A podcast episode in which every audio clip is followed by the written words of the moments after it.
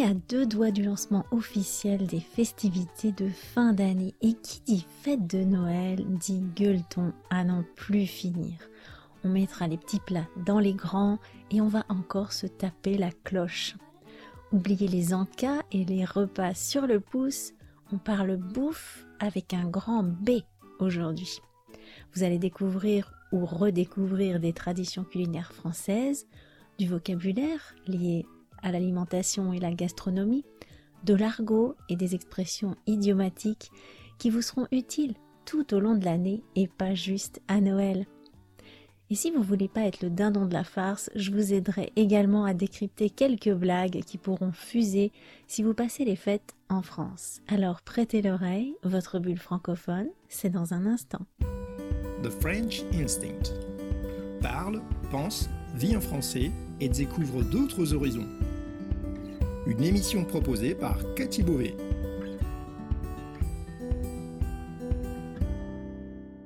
Vous écoutez le podcast The French Instinct, une bulle francophone pour vous immerger dans le français authentique et vous perfectionner tout en vous proposant un moment de détente, de découverte et d'inspiration. Moi c'est Cathy, je suis française, prof de français langue étrangère passionnée par les langues et tout au long de ces émissions, on parlera de la vie de tous les jours, de la langue française, de la France, mais aussi d'autres langues, d'interculturel, d'apprentissage. Bienvenue dans ma bulle.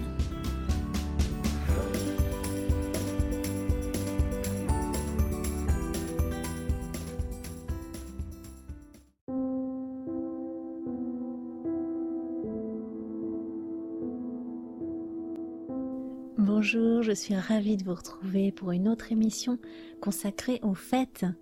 Merci de me consacrer quelques minutes de votre temps, que vous soyez un auditeur fidèle ou que vous découvriez tout juste le podcast. Est-ce que vous avez déjà été invité à un repas chez des Français? Si c'est le cas, vous avez sans doute eu droit à l'entrée, au plat de résistance, au fromage et au dessert. Vos hôtes ont probablement commencé en vous servant l'apéro. Eh bien, laissez-moi vous dire que tout ça, c'était de la gnognotte, c'était de la rigolade à côté de ce qui vous attend en ce moment pendant les fêtes. Pendant les repas de Noël, vous aurez non seulement droit au repas français classique, entrée, plat principal, fromage et dessert, et bien évidemment un petit apéro avant tout ça, mais il y aura de nombreux extras. L'apéritif sera sans doute accompagné de canapés et d'amuse-gueules variés, et à l'entrée habituelle s'ajoutera peut-être une bisque ou un velouté et même un plateau de fruits de mer.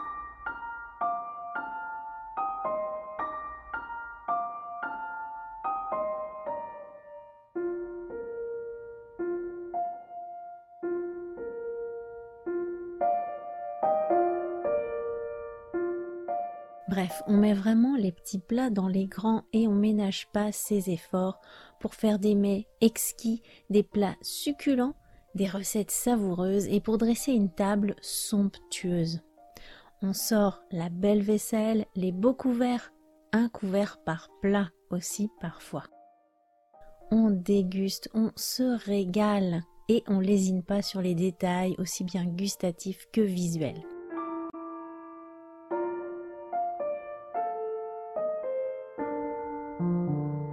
Sauf que l'envers du décor, c'est que les hôtes, et en particulier la maîtresse de maison, vont se farcir un travail monstre.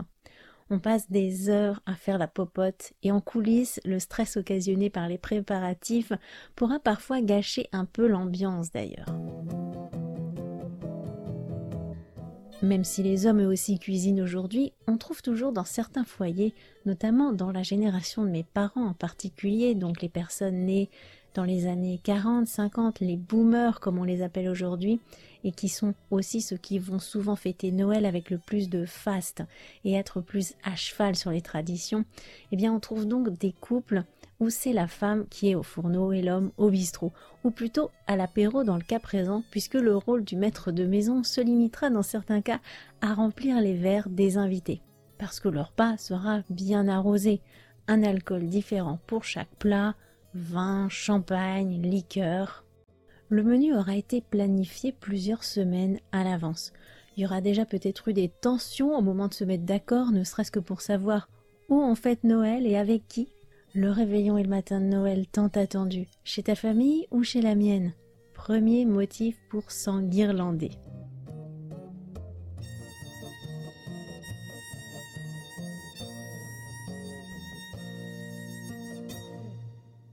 Pour en revenir au repas, rien n'aura été laissé au hasard. Pas question de préparer un encas à la dernière minute. S'il arrive qu'on mange sur le pouce quand on est pris par le boulot, les gueuletons de Noël, eux, peuvent durer des heures. Et puis, il faut surprendre, il faut innover, chercher l'exotisme, sortir des sentiers battus, dénicher des recettes toutes plus extravagantes les unes que les autres excite la traditionnelle dinde farcie au marron, on va tester la viande d'autruche ou le kangourou. Certains se sentiront une âme de chasseur ou de gaulois et choisiront la biche ou le sanglier. Tous les excès seront permis, on va se lâcher, on va s'empiffrer, dévorer tout ce qui nous passe sous le nez comme des morphales, se taper la cloche à n'en plus finir bouffer à s'en faire éclater la panse, et ce à chaque repas de fête, du réveillon de Noël au jour de l'an, en passant par la Saint-Sylvestre. Quand vous aurez l'impression d'être au bord de l'explosion, on vous amènera un plateau de fromage et puis le dessert. Sans parler des petits extras ensuite, les chocolats, les truffes, les pâtes de fruits, les marrons glacés. Un petit digestif vous aidera à faire passer le tout, mais ne soyez pas dupes. Si vous ne modérez pas votre appétit et votre gourmandise, c'est la crise de foie assurée. Bon, vous l'aurez compris, je ne suis pas une grande fan des gueuletons et des excès de Noël. J'aime bien manger, mais avec modération. Le dessert de Noël par excellence, c'est la bûche. La bûche traditionnelle est au chocolat avec son biscuit roulé garni de ganache au beurre, bien gras, bien lourd, surtout en fin de gueuleton. Aujourd'hui, on la décline sous toutes les saveurs et sous toutes les formes, aux fruits ou glacés, c'est plus léger après un repas copieux. Quant à moi, j'ai mis au point une recette plus légère et digeste, sans beurre et sans gluten, que je partage avec vous en vidéo et en PDF gratuitement sur mon site. Mais est-ce que vous connaissez l'origine de la bûche? Une bûche, au départ, c'est un morceau de bois qu'on utilise comme bois de chauffage. La bûche, en tant que tradition de Noël, remonte à l'époque pré-chrétienne, quand on faisait brûler des troncs d'arbres pendant plusieurs jours en guise d'offrande. La coutume est restée ensuite de faire brûler une très grosse bûche en la laissant se consumer très lentement pour qu'elle dure le plus longtemps possible jusqu'au nouvel an parfois.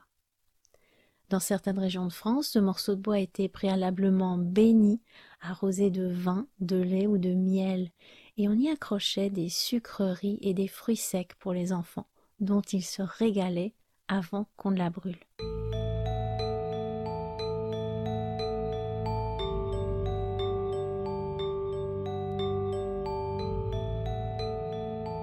La bûche en tant que dessert n'est en réalité apparue qu'au XIXe siècle, sans qu'on sache vraiment qui l'a inventée. Mais ce n'est qu'après la Libération, en 1945, qu'elle a commencé à se populariser. Je ne pouvais pas terminer cette émission sans vous donner quelques références culturelles. Avec l'excitation, une fois la peau du ventre bien tendue, merci petit Jésus, l'alcool aidant, il y aura forcément des notes d'humour. Et si vous voulez pas être le dindon de la farce, il est utile de connaître certains éléments de la culture populaire française, mais aussi le double sens de certains mots. Par exemple, une bûche, vous savez que c'est un bout de bois et un dessert, mais en langage familier, ça a aussi un autre sens, que j'avais d'ailleurs mis en scène dans une de mes vidéos. Se prendre une bûche, c'est tomber. Et oui, dans la vidéo, je me prends une bûche je trébuche, je tombe. Il y aura donc peut-être quelques blagues au moment de servir la bûche sur le double sens de ce mot. J'ai utilisé plusieurs termes intéressants dans cet épisode, par exemple le verbe s'enguirlander, qui signifie se disputer. Bien sûr, on entend le mot guirlande. La guirlande, c'est une décoration de Noël. Je vous donnerai plus de détails sur le sens du vocabulaire, des expressions et des mots d'argot que j'ai utilisés dans les notes explicatives qui accompagneront la transcription de cet épisode. Mais avant de vous quitter, je voulais aussi vous parler de certaines phrases que vous risquez d'entendre qui peuvent vous paraître a priori anodines mais qui feront étrangement sourire ou rire les convives au cours du repas. C'est fin, c'est très fin, ça se mange sans fin. Il y a comme une deuxième couche à l'intérieur. Ou bien si on vous dit qu'un aliment est roulé à la main sous les aisselles, non, vous n'avez pas mal compris. Mais vous en faites pas trop, je vous rassure tout de suite. Il s'agit de répliques d'un film, des répliques que vous pourrez entendre tout au long de l'année d'ailleurs et pas juste à Noël, mais qui sont encore plus d'actualité maintenant, car elles sont tirées d'un film humoristique des années 80 intitulé Le Père Noël est une ordure. Ce film ainsi que la pièce de théâtre originale repassent tous les ans à la télé au moment de Noël. C'est une comédie complètement loufoque à laquelle on fait souvent référence et dont on connaît par cœur certaines scènes et certaines répliques qu'on ressort parfois en famille ou entre amis. Ici, je fais référence à une scène où un voisin offre au protagoniste des chocolats artisanaux originaires de son pays mais au goût immonde. Vous pourrez voir la scène dans l'article complémentaire. Si vous aimez le podcast, n'oubliez pas de le liker, de le partager, de m'envoyer des petits messages. Si vous le pouvez, laissez-moi un pourboire pour que l'émission continue à exister une année de plus. Prenez une adhésion mensuelle pour accéder à des infos, à des ressources exclusives et tirer le maximum des épisodes. Vous pouvez notamment accéder aux transcriptions et ça c'est vraiment un très gros plus, d'autant que j'accompagnerai cet épisode de notes explicatives. Vous pourrez aussi être informé en avant-première des nouveautés 2022 parce qu'il va y en avoir pour continuer à vous aider à apprendre le français avec authenticité et à vous exprimer sur des sujets qui vous tiennent à cœur. Je vous souhaite de passer de belles fêtes, j'espère que vous pourrez être accompagné de vos proches. Ne faites pas trop d'excès, mangez et buvez avec modération. Rappelez-vous que Noël, c'est avant tout une occasion de se rassembler en cette période sombre de l'année, de garder l'espoir que des jours meilleurs reviendront, car ils finissent toujours par arriver. C'est pas le moment pour s'enguirlander ni pour se diviser, c'est une fête qui rassemble. Alors je vous souhaite de joyeuses fêtes et puis on se voit au nouvel an. À bientôt.